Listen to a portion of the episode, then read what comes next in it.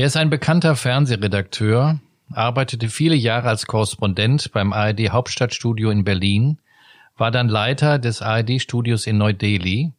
Heute ist er Chefreporter beim Mitteldeutschen Rundfunk in Leipzig, bekannt als Mann vor der Kamera, aber auch durch zahlreiche Bücher und Vorträge. Vor mir sitzt Dr. Markus Spieker, interessanter Zeitgenosse, inspirierender Unruhegeist, leidenschaftlicher Christ. Herzlich willkommen im FDH Podcast. Hallo und danke für die Einladung. Herr Spieker, heute wollen wir über Ihr neuestes Buch sprechen, Jesus, eine Weltgeschichte. Ich beginne mal mit Äußerlichkeiten. Das Buch hat genau 1000 Seiten, wiegt 1200 Gramm, aber nur, weil es auf Dünndruckpapier gedruckt wurde. Es hat zwölf Hauptkapitel mit zusammen 144 Unterkapiteln. Sie scheinen ein Fable für die Zahl zwölf zu haben. In der Bibliografie finden sich 750 Buchtitel. Warum ein Buch mit solch monumentalen Ausmaßen? Weil ich durch das Buch darstellen und irgendwie auch demonstrieren wollte, dass Jesus nicht äh, eine Episode in der Weltgeschichte ist, sondern die Fülle und der Knotenpunkt und dass die Geschichte auf ihn zuläuft und äh, er die Geschichte verändert hat. Und das braucht ein bisschen Platz? Das braucht genau die Länge. Ich hatte ursprünglich, das muss ich zugeben, nur auf 200 Seiten getippt, aber das hat Jesus so an sich, dann wuchs er mir über den Kopf. Das Buch ist ja mehr als eine Biografie über Jesus. Es ist ein Jesusbuch als umfassende Weltgeschichte. Also man könnte sagen von Alpha bis Omega, vom Urknall bis zum himmlischen Jerusalem oder vom Höhlenmenschen bis zu Darth Vader. Warum spannen Sie den Bogen denn so weit? weil ähm, ich das schlüssig finde. Denn äh, wenn man über eine Person schreibt, dann schreibt man natürlich auch ähm, was über die Vorgeschichte. Und die ist in diesem Fall ja besonders mhm. eindrücklich, nicht nur die des jüdischen Volkes und des Volkes Israel, sondern auch die Geschichte der Philosophen, die wie Platon, und das wissen viele nicht, auf Jesus schon ein Stück weit hingewiesen habe. Und man schreibt auch über die Auswirkungen, die eine Person hatte. Und das ist, glaube ich, bei Jesus besonders bemerkenswert, dessen öffentliche Tätigkeit sich ja nur auf ungefähr drei Jahre beschränkt, eine sehr, sehr kurze Zeit, kürzer als die aller anderen Religionsstifter der aber eine unglaubliche Wirkung entfaltet hat. Und Jesus sagte ja selbst, an ihren Früchten soll man sie erkennen und an den Früchten Jesu erkennt man, dass er Gott war. Jetzt gibt's ja unglaublich viele Bücher über Jesus. Was ist das Besondere Ihres Buches? Na, ich glaube schon, dass dieses drei in eins, also einmal so ein Weltgeschichte und Frühgeschichte, dann eine Jesusbiografie und dann nicht nur eine Kirchengeschichte, sondern eine Geschichte der Folgen. Also das ist, glaube ich, das Besondere. Und dass ich auch einen journalistischen Anspruch, nämlich die Fakten wirklich darzulegen, wie sie sind, auch äh, mit vielen kleinen Geschichten, die Leute gar nicht kennen, kleinen Verknüpfungen verbinde mit einem persönlichen Bekenntnis zu Jesus. Das mhm. ist wirklich die Geschichte auch eines Jesus-Fans. Da mache ich auch gar kein Hehl daraus. Und ähm, deshalb hoffe ich, dass das Buch nicht nur inspiriert und Wissen vermittelt, sondern begeistert. Eine Besonderheit, die ich herausgelesen habe in dem Buch, ist ja, dass Sie beim Forschen und Schreiben über dieses Buches entdeckt haben, dass der Glaube an Jesus auf einer soliden historischen Basis beruht. Was meinen Sie damit? Na, damit meine ich vor allem die vier Evangelistenberichte, die, und da sind sich ja viele namhafte Forscher mittlerweile einig, nicht auf äh, bloßem Hörensagen und Spekulation beruhen, sondern eben auf den Berichten von Augenzeugen, von denen die Jesus kannten.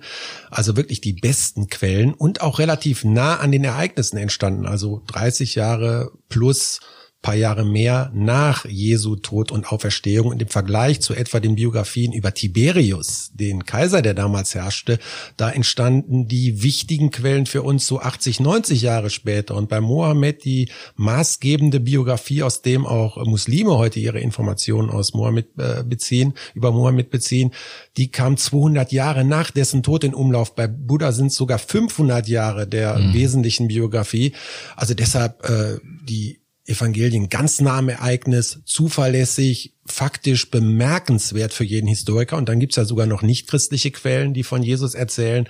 Also deshalb ähm, wunderbar, also eine mhm. Fundgrube förmlich.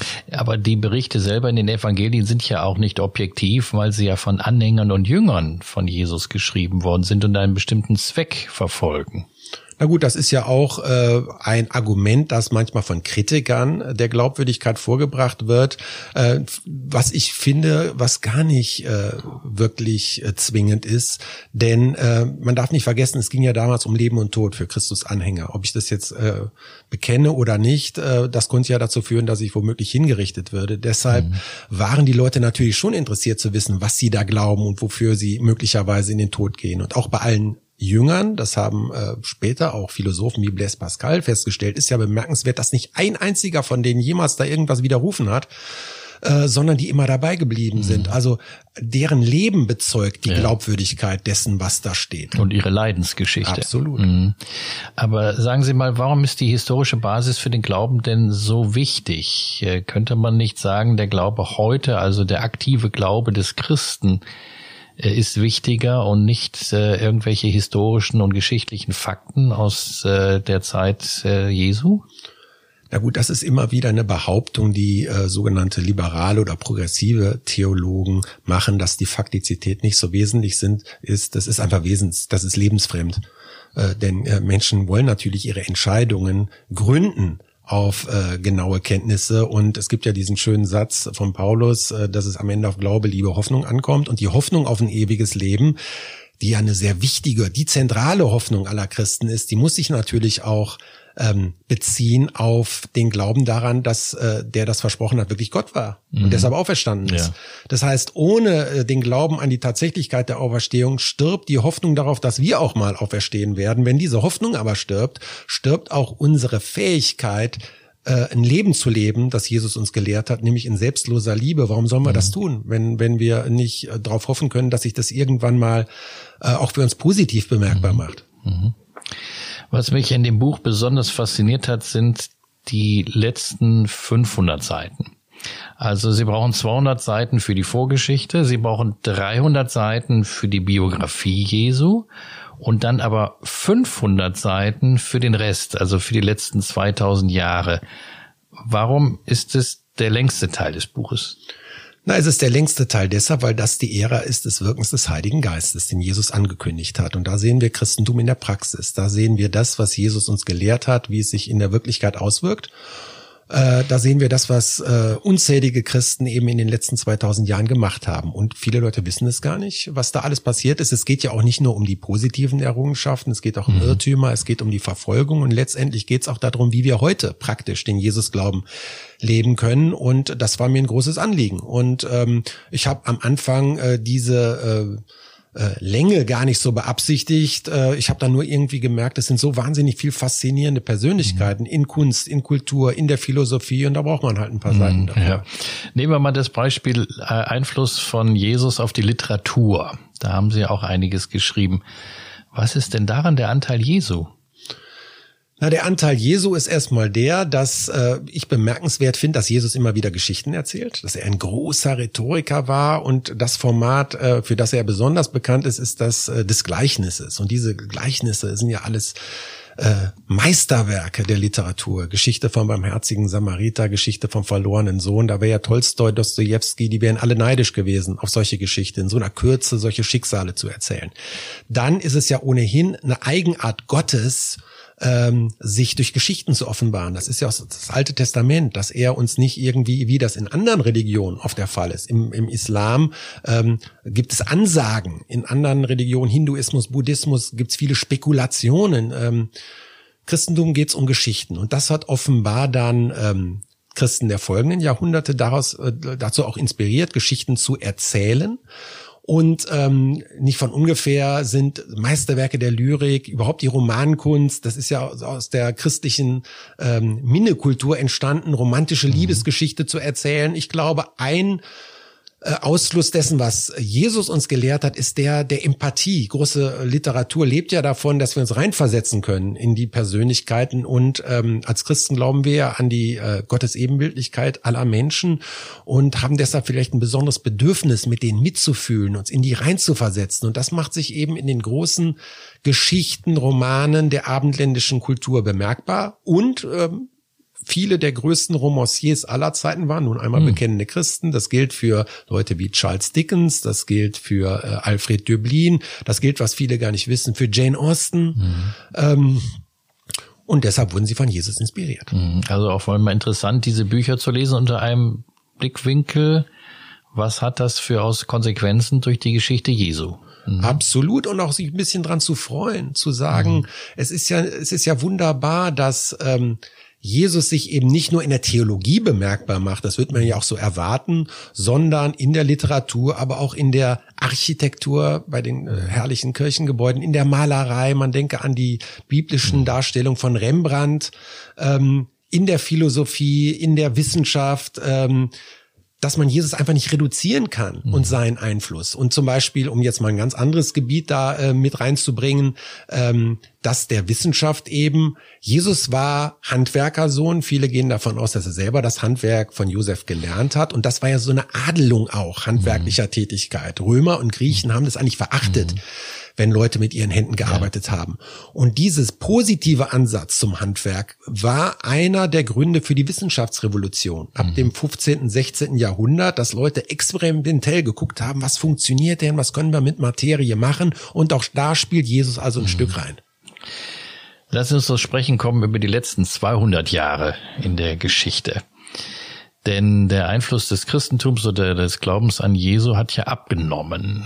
Wenn wir an die westliche Kultur denken, Rückgang der Kirchlichkeit, Säkularisierung, Gottvergessenheit. Welche Botschaft hat das Buch denn für den gottlosen Westen heute und die verschüchterte Christenheit? Also es ist natürlich verknüpft mit dem Appell, sich zurück zu besinnen auf das Wunderbare, was Jesus in die Welt gebracht hat und was seine Nachfolger in die Welt gebracht haben, was keine Selbstverständlichkeit ist. Vor allem eben der Sozialstaat, der Rechtsstaat, Religionsfreiheit, das sind alles Errungenschaften, die von Christen äh, ermöglicht wurden. Und man nimmt das heute für selbstverständlich und meint, äh, so ein bisschen wie im Gleichnis vom äh, verlorenen Sohn, man äh, kann sich jetzt das christliche Erbe auszahlen lassen und macht jetzt ähm, alleine weiter. Und ich glaube, das wird scheitern. Ich glaube, dass äh, gerade in einer Zeit, wo ähm, wir ein Stück weit auch drohen, ausgeliefert zu werden an Weltkonzerne, Internetkonzerne, an globale Mächte, ähm, dass wir diesen christlichen Geist der Nächstenliebe und auch der Vorstellung, dass Gott uns liebt und jeden Einzelnen mhm. liebt, dass wir das wachhalten müssen. Mhm. Und im Moment leben wir in so einer Wohlstandsära und das war schon immer so, mhm. dass Wohlstand auch zum Stück weit Glaubensverlust geführt hat. Man darf nicht vergessen, vor 200 Jahren war der christliche Glaube auch schon total out bei den Eliten. Jetzt ist das alles an die Basis runtergetröpfelt weil die auch alle sich ein sehr komfortables Leben leisten können und da Gott nicht zu brauchen meinen. Aber ich denke, das könnte sich die nächsten Jahrzehnte sehr schnell wieder ändern. Müssen wir Jesus neu entdecken, auch in unseren Kirchen? Ich glaube, man muss Jesus immer wieder neu entdecken. Mhm. Man ja. muss ähm, vor allem die Liebe zu Jesus neu entdecken. Mhm. Damit schließt ja das vermutlich letzte Evangelium, das Johannesevangelium mit der Frage von Jesus äh, an die Adresse von Petrus, hast du mich lieb? Und das müssen sich Christen auch immer wieder fragen und auch Theologen und Pfarrern geht das ja oft schwer über die Lippen, nicht? Sich wirklich mhm. zu einem liebevollen Bekenntnis zu Jesus mhm. zu bekennen. Mhm. Und ähm, dazu möchte ich auch einladen. Mhm. Mal zurück zu den Äußerlichkeiten ganz am Schluss des Buches. Vorne auf dem Cover prangt eine Krone, die in eine Dornenkrone übergeht. Was ist denn Jesus mehr für Sie, der König oder der Verachtete? Also was, welche Symbolik steckt dahinter? Also erstmal zu dem Cover, das war eine der wunderbaren Fügungen, die ich erlebt habe bei dem Buch. Das ist ein Plakat, was eine junge Künstlerin aus Bautzen gefertigt hat. Mhm. Im Ursprung war das ein bisschen abgewandelt, die Einladung für ein Konzert der äh, Bachschen Johannespassion und das äh, wurde dann weiterentwickelt für dieses Cover. Mhm. Also eine schöne Entdeckung.